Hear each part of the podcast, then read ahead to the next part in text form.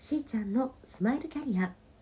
タロット星読みで潜在意識を開花させセカンドキャリアコンサルをしているしーちゃんです。本日は1月8日日曜日でございます。はい。えー、今週はそうなんですよね。ちょっとねやっぱりセカンドキャリアのことを話しておきたいなっていうのがねいくつかあるんですよ。うん、とりあえず今日はあのキャリア事情みたいなところをねお伝えしてみようと思います。うん。まあ、あのミドル世代って私ねお伝えしていますけれども40代50代60代の方々ねセカンドキャリアっていうものをこう考えていくっていうね、まあ、世代に入りましてであの、まあ、そうなんです。定年後にねどうしていくかみたいなことを、まあ、意味することももちろん含まれているんですがあの、まあ、ご時世的にとかね、うん、それからまたこういうあの、ま感染症の影響とかを受けて早期退職なさったりとか、うん、またはあの、ね、意図していなかったけれども職を変えることになったですとか。はたまたですねあの家庭の一主婦だったんだけど、うん、パパさんのお仕事事情が変わってしまったとかですね それで私も働こうかなとかなんだかんだこうね状況環境ね迫られている方っていうのも、まあ、いらっしゃるということなんです。ね人生100年時代とか言われて本当にねあの長生きね、うん、なさって皆さんね健康で、うん、働けるっていうのがねすごい大事なんですけどももうねやっぱり人口の半分が50代を超えてくる、まあ、来てるんですよすでにね。でやっぱり今すぐどうするかっていうところに直面している方のサポートっていうところを今ね私はしているけれどもやっぱりねお話の中にね出てはくるんです結局あの先々の展望があの未来像が描けないので行き詰まっていたりね定年後私はどうなってしまうんだろうっていう不安から今を考えちゃったりっていうことなんですよ。うん、いやそれって現実だから全然悪いことじゃないですよ。そしてそういう気持ちになってきたっていうことをまず認めて差し上げてほしいんですよね。うん、でただですねその不安だからやるみたいになっちゃうとね前にもちょっとお話ししてるんですけど自分が本当に望んでいることじゃなかったりとか、うん、するからなんかねまた戻ってくるっていうか 同じようなところをぐるぐるしちゃうっていうことがなんか結構やっぱりねある。そしてやっぱりねセカンドキャリアこの年代になってからの次の生き方になるのであの具体的にお仕事に就くね就労したいっていう方もいればその例えば今のお仕事をできるだけ長く、まあ、例えば自営業なさってる方とかもねいらっしゃるだろうからそういうのをできるだけ長くあのお勤めしながらですねあの不足している部分とか何かこう老後の生きがいっていうんですかねそういうものをプラスしていきたいんだっていうあの副業的な考え方の方もいらっしゃるだろうしそうそれからねなんかね、まあ、ある程度資産を形成されていたりとかあとそんなにねあの豪華な生活とかを望んでるわけじゃないからもうあの年金と自分たちの貯蓄とかでもう細々生きていければいいんですっていうタイプ、うん、そうするとなんかね社会貢献っていうものとか自分が生きてきた意味みたいなものを実感したくなってらっしゃるっていうんですかね。うん。どうやったらなんか私がここにいるなんか存在ねしている意味を実感できるだろうかみたいなところに意識が向かっていらっしゃりする、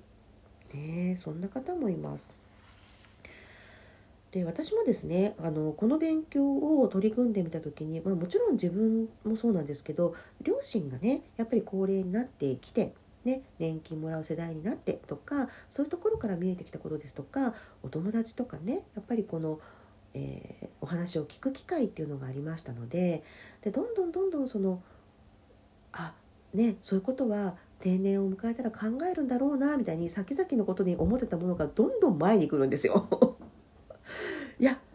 明日は我が身じゃないですけどみたいなことがやってくる、ねまあ、年代になっちゃったなっていう ことなんですが、まあ、だからこそね一旦やっぱり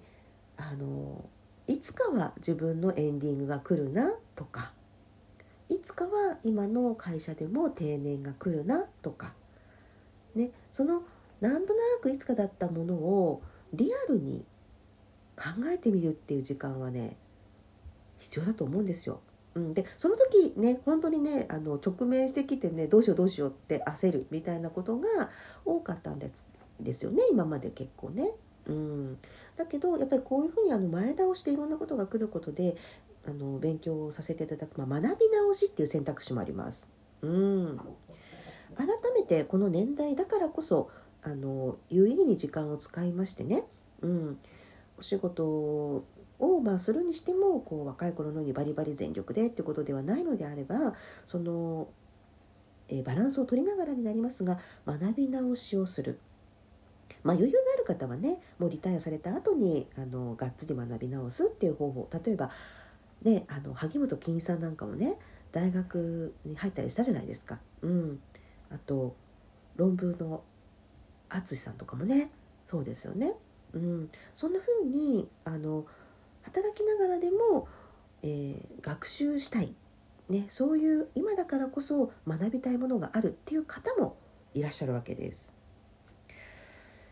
でそういうことのねあの中にはあもちろんそういう大学にね行かれるっていうこともあるしあのお体がねそんなにこう自由じゃないとか遠方だからあのこの学びができないとかっていう風になっていたものも今はオンラインがあったりそれから通信講座っていうものが発達していたりっていうこともあるので結構ですねあの高齢者の方のえ障害学習といいますが学び直しというのも見直されています。あと意外なところでやっぱりねあれですよ、まあ、意外でもないかな。あの、まあ、移住するっていうねことがきっかけになったりあとそうですね、まあ、リタイア組ってね昔は何か言われてたけどもそういう人たちが次のライフスタイルのためにですねあのわざわざこう、えー、ある程度こう自然豊かな場所にね住み替えをなさってそこで農業をしたいっていう方もねうんいらっしゃったりします。こんな風にもうねありありとあらゆる 選択肢が実は考えられるわけなんです。ただやっぱりほら現実ねお仕事しないとみたいなあのお金の問題であるとか生活環境の問題であるとかね、自分だけじゃなくてあのご両親の面倒を見ていらっしゃるとか中にはやっぱり親戚のねそう面倒まで見てるっていう方もいらっしゃると思うんですよね。うん、そうすると介護をお願いしないといけないとか施設に入っていただかないととかそうするとどんどんどんどんお金がかかっていく。ね、でそしてあのお子さんがいらっしゃる方なんかはそのお子さんの進学の準備金とかも必要だったりとかってするとこのね実はミドル世代結構大変っていう人多いんですよ 本当にね。なのであの本当に現実を見たあのそうですねマネープランっていうところも実は大事なことになってきます。うんこのセカンドキャリアのキャリア事情っていうふうに考えてみるとあの今ねこう上げただけだけでも結構本当幅広くなってきてるんですね。で一時的にそのお仕事が続けられないっていう状況になられたとしても是非ねそこで変にあの落ち込みすぎてとかね、うん、投げやりになってとかねそこは本当気をつけていただきたいと思います。うん、真剣で真面目な方ほどですねあの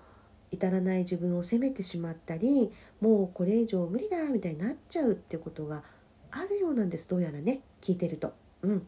だからもう一人で頑張らないでください。本当にいろんなサポートの仕方方法ありますから。で学ぶことが必要であればそのお時間やっぱりね作られた方がいいんですよ。うん、一時休まれてそしてどういうふうにねあの自分の人生を作っていくのかそして周りの、ね、ケアをしながら豊かになっていくのかっていうねそう心が安定してこそのお仕事なんだっていうことをもう一度ねはいお伝えしておきたいと思います。えー、中にはあのそうなんですセカンドキャリアを絞ろうと思ってねやるんだけど取り組んでいろんなワークとかするんだけど一時的に選択保留ということも起きたりします。うん、それほどねもうどうしようって身につまされてる人とか考えすぎちゃうっていうこともね全然あるんです。ね行動が大事ってすごい言ってますけどもこの向き合うことももうすでに行動なのでねうんあの今まで考えてなかった方が考えるようになられたっていうだけでも素晴らしいことなんですよ。ね、だから焦らない一つ一つ大事に見ていく。そして自分がどうしたいのかっていう価値観を知っていく。その上でできることできないことを分析する。できないことはいけないのではありません。そしてできるからといって全て無理をしろという話でもありません。ここをね明確にぜひしていきたいなっていうことで私もセッションしておりますのでねちょっと不安だなっていう方は無料コンサルからぜひねあのお話ねなさりに来てくださいね。それでは皆さんと楽しみながらステージアップ。しーちゃんのスマイルキャリア本日はここまで。また明日。